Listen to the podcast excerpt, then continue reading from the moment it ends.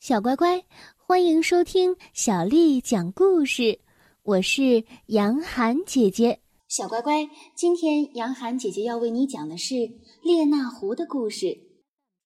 今天我们来听第一章：列那狐的出生。生活在天国伊甸园里的亚当和夏娃，无拘无束，轻松愉快。可这逍遥自在的日子，被夏娃贪吃园中的禁果所打破了。虽然是在蛇的引诱下，但他毕竟还是偷吃了。更糟的是，他还把这禁果同亚当分享，亚当也禁不住果子的诱惑，毫不犹豫地吃了。上帝发现了他们偷吃禁果，非常生气，于是把他们赶出了伊甸园。也从此，他们变成了世界上最早的人。离开了伊甸园，来到尘世间，亚当和夏娃感到终于可以自由自在，并按照自己的想法来行事了。所以刚开始，他们还是非常高兴的。可是没过多久，他们才发现，以前在伊甸园里。上帝给他们所有的一切好处，现在都不存在了。为了要吃上饭、穿上衣，并生存下去，他们不得不劳动。可是他们既不会劳动，也没有做工的习惯，所以一来到凡间，他们就感到寸步难行。然而，智慧而慈祥的上帝并没有完全抛弃他们，在他们最困难的时候，向他们伸出了万能的手。一天，他们坐在海边愁眉不展，正为了生计而烦恼时，上帝忽然从天而降，来到他们俩面前。他俩羞愧又尴尬时，不料上帝却对着亚当说：“亚当啊，我想帮助你，因为你还没有能力和足够智慧来对付这世界上的万事万物。这根神棒。”即使你在饥饿和寒冷中得到你所需要的温饱，能使你在饥饿和寒冷中得到你所需要的温饱。只要你自己用它轻轻地击打水面，就会得到一只有用的动物。但是千万不能让夏娃也用它来打水，因为如果让他用这根神棒去击打水，结果只会适得其反，后果你们自己负责。上帝说完，马上消失了。亚当手里却出现了一根用榛树精心制成的棍子。上帝说的最后一句话，使夏娃心里尤为不满，但他还是好奇，想看到用这根神棒究竟能从水里打出些什么东西来。他迫不及待，连声催促着亚当：“亚当，亚当，你怎么还在这里发呆呢？快去打水啊！快去用力的打水啊！”亚当赶忙拿着这根神棒去击打水面，棒落水面，浪花四溅。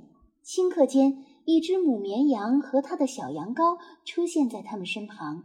于是，吃的、穿的两样东西都解决了。因为羊毛可以用来做衣服，穿在身上保暖；羊还可以挤出奶来做成干酪和奶油，并且到时候还可以吃到美味鲜嫩的羊肉。然而，夏娃却不肯就此停手。她总是改不了无止境的贪心和不满足。于是，夏娃趁着那股劲儿，不顾上帝的警告，她也要动手来打水，因为她相信自己会打出更多更好的东西来。亚当虽然没有忘记上帝的告诫，反对他这种想法，但是他向来都对夏娃很顺从，也拿他没有办法。没想到，他一打水，却从水里跃出一只狼来。那只狼马上扑向了母羊，叼着它跑到了树林的深处。亚当又气又急，怒吼道：“你看，你都干了些什么？你那一棒使我们失去了一只解决温饱的宝贝，我们怎么生存呢？”亚当抢回神棒，气得不由得向地面上打。可是，由于他靠近海边，神的神棒的一端在他扬起时碰到了水，没想到又从水里冒出了另一只动物，看起来很像刚才夏娃弄出来的狼。夏娃看到了这只像狼一样的动物，得意的笑着说：“呵呵，我们还是别生气了。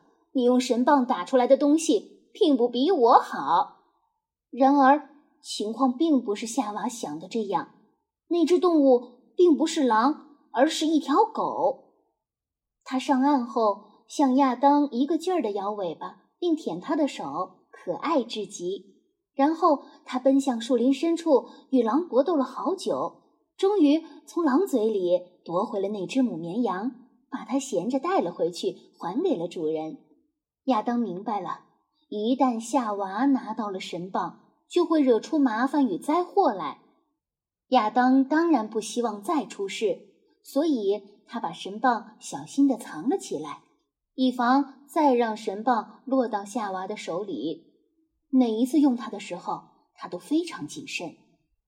就这样，根据他们生活的需要，亚当运用神棒，使纵横千里的骏马、会下蛋的母鸡。能挤出奶的奶牛，以及其他各式各样有用的动物，逐渐的都到了世界上来了。但是有贪心、固执、好奇、任性的夏娃在身边，他们的日子终究平静不了。一天，他终于发现了亚当收藏神棒的地方，就趁着亚当不在时，偷偷的拿出神棒，又用它去打水了。于是，一批又一批。一群又一群的猛兽和有害的动物争先恐后的来了，他们一上岸便四散跑开。后来，他们给这个世界带来了许多麻烦。当然，夏娃是不会告诉亚当自己背地里的所作所为。可是有一天，夏娃又用神棒打水时，恰好亚当来了，他冲过去想抢走他手里的神棒。但是由于他握得太牢，双方都不肯松手，导致了两个人同时握着棒子乱打。不料这样的一阵乱扑乱打，却产生了善恶难分的猫。猫是一种既可爱又可恶的动物，它的可爱与可恶完全取决于别人如何对它。亚当只好再向夏娃重复上帝的警告，叫他不要再接触神棒了。夏娃气急败坏，火冒三丈，猛地把神棒折成了两截，并狠狠地扔在了海里。顿时波涛汹涌，海里冒出了一只奇怪的动物，它身上的毛很吸引人。夏娃立刻想到可以用它来做一条围巾。当他走进去捉的时候，那怪兽却冷笑一声，顷刻间便不见了。他。就是世界上第一只狐狸，它生性狡猾、诡计多端，并且喜欢捉弄人。它来到这个世界上，伙同其他动物做了许许多多的坏事儿。它就是我们所说的列娜，这就是列娜狐出生的故事。小乖乖，今天的故事就为你讲到这儿了。如果你想听到更多的，中文或者是英文的原版故事，欢迎添加小丽的微信公众号“爱读童书妈妈小丽”。下面的时间呢，我们来读今天的古诗词。今天啊，我们要读的是宋代诗人朱熹写的《春日》。《春日》宋，朱熹。胜日寻芳泗水滨，无边光景一时新。等闲识得东风面，万紫千红总是春。《春日》宋·朱熹。胜日寻芳泗水滨，无边光景一时新。等闲识得东风面，万紫千红总是春。《春日》宋·朱熹。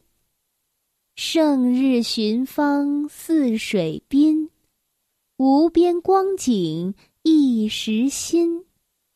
等闲识得东风面，万紫千红总是春。小乖乖，晚安。